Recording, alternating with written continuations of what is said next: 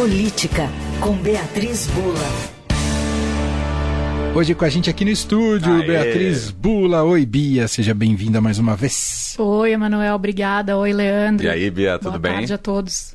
Bom, primeiro abordar Brasília, começar falando sobre reforma tributária, expectativa para votação no plenário do Senado Federal, depois da reforma ter passado ali na CCJ, na Comissão de Constituição e Justiça. E como é sempre esperada muita negociação nessa fase final e com a possibilidade de abertura de mais exceções e outros setores contemplados. Que reforma que está chegando aí para o plenário, Bia?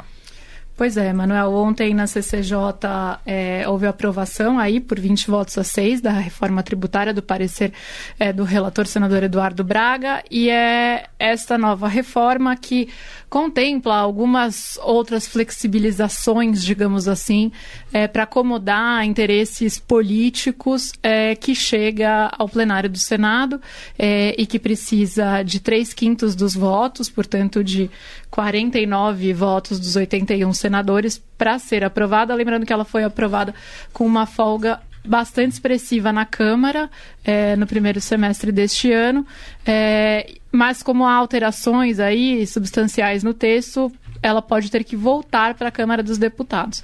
Ontem, é, o presidente da Câmara, Arthur Lira, chegou a falar que daria para fatiar essa reforma, é, para mandar para frente, ou seja, para promulgar o que há de consenso é, entre as duas casas e deixar para votar na Câmara novamente só o que for é, divergente, mas concluir esse processo até o fim do ano, até o começo do recesso, em 22 de dezembro. É claro que hoje a gente ficou aqui no Estadão fazendo um esforço para conversar com economistas, empresários, todo mundo que está envolvido nesse debate, é, para entender um pouco é, o que, que significa esse, esse projeto projeto que vai ser votado. É claro que ele traz, assim, grosso modo, né? Há muitas especificidades sobre cada um dos pontos, mas é, ele acaba trazendo mais é, exceções à regra do que se previa inicialmente. É, isso adiciona também um grau de complexidade maior justamente para uma reforma que vinha dizendo que iria simplificar o Sim. sistema tributário, é, mas é, a maioria das pessoas com quem a gente tem conversado, e aí eu citaria em nome, até já que a gente publicou há pouco é, uma entrevista com ele, com o empresário Dan Yoshp, que é um vice-presidente da Fiesp, vice-presidente do IED, é do ramo industrial, é um empresário, é, presidente do conselho de administração aí da IOSP Maxion, que é, é, uma empresa global de fabricação de rodas e peças automotivas e tal, que ele diz é meio na linha do que o Haddad já disse é, nos últimos dias, né? É uma reforma, o Haddad falou, uma reforma 7, 7,5, mas a gente estava partindo de um 2, né? E é, o que o, o IOSP comenta nessa entrevista pra gente é justamente uma coisa meio nessa linha. O melhor é ter menos exceções, ter menos complexidade,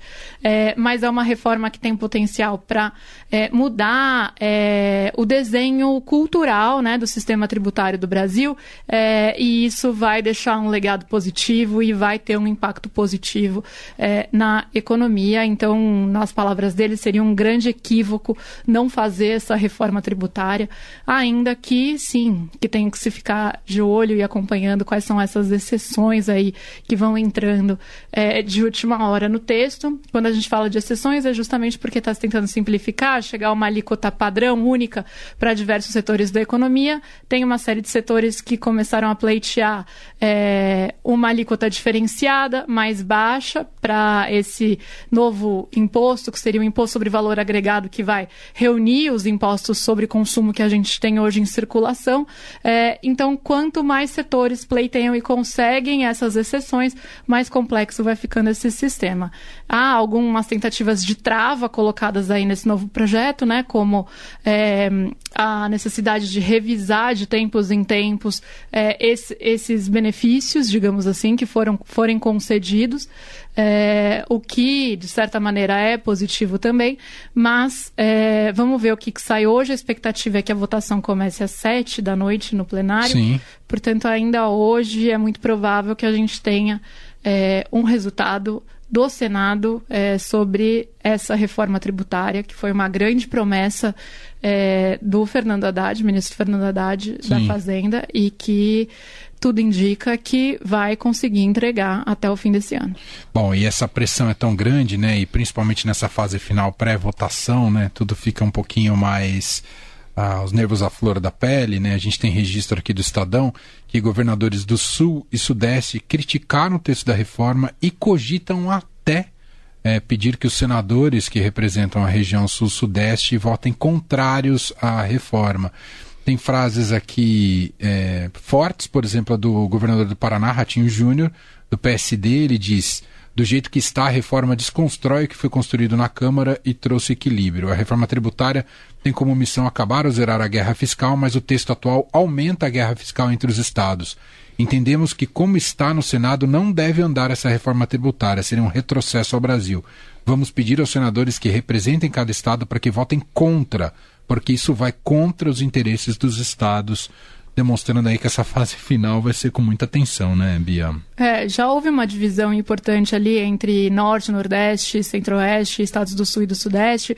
É, enfim, por uma série de, de pontos aí que seriam um pouco complexos para a gente explicar rapidamente claro. agora. É, mas na, na, na, reta final na Câmara foi crucial, inclusive foi decisivo ter o governador de São Paulo, é, que é, é, politicamente oposição ao governo federal, ao governo Lula, ao Tarcísio de Freitas, apoiando é, esta, esta reforma. É, isso foi bastante importante. Então, ter um movimento agora de governadores do Sul e do Sudeste é, contrário à reforma também é, é, é algo que vai chamar atenção, é, mas é importante a gente ir acompanhando aí essas, essas movimentações. Até agora, eu acho que não há uma expectativa de um fracasso do governo no Sim. plenário, a expectativa até agora é de que se consiga esse quórum mínimo, é, mas, de fato, lá em Brasília, a negociação é minuto a minuto. É isso, vamos acompanhar ah, essa quarta-feira não é só a rodada do Brasileirão é que claro vai despertar que tensões. Temos também a disputa sobre a reforma tributária. Bom, outro assunto que a gente não pode deixar de comentar aqui, que é bastante assustador, ainda que já se saiba que tinham muitas ameaças, mas agora algo de muito concreto relacionado à comunidade judaica no Brasil. Hoje, uma operação da PF prendeu dois suspeitos de planejar com o grupo radical Hezbollah um atentado contra alvos da comunidade judaica no Brasil. Ah, algo que sai do plano retórico, né? o antissemitismo está muito presente desde que a, a, a, guerra começou, principalmente em discursos em, em, redes sociais, mas saber que algo mais concreto estava sendo planejado aqui para o Brasil uh, assusta, né, Bia? Com certeza, Emanuel, foi é, uma operação aí deflagrada pela Polícia Federal, que teve colaboração de autoridades dos Estados Unidos e de Israel, né, para ser é, realizada, e que justamente visa interromper é, atos preparatórios de terrorismo, de ataques contra prédios da comunidade judaica é, e apurar um possível recrutamento de brasileiros é, para, enfim, participar aí dessa preparação para o que seriam esses ataques. É, claro, muito preocupante, muito assustador, de fato. É, como você mencionou, a gente já vinha é, notando e vem sendo noticiado né, é, desde o início da guerra ali no Oriente Médio, justamente o crescimento aí de manifestações antissemitas, é, especialmente em redes sociais, mas não só.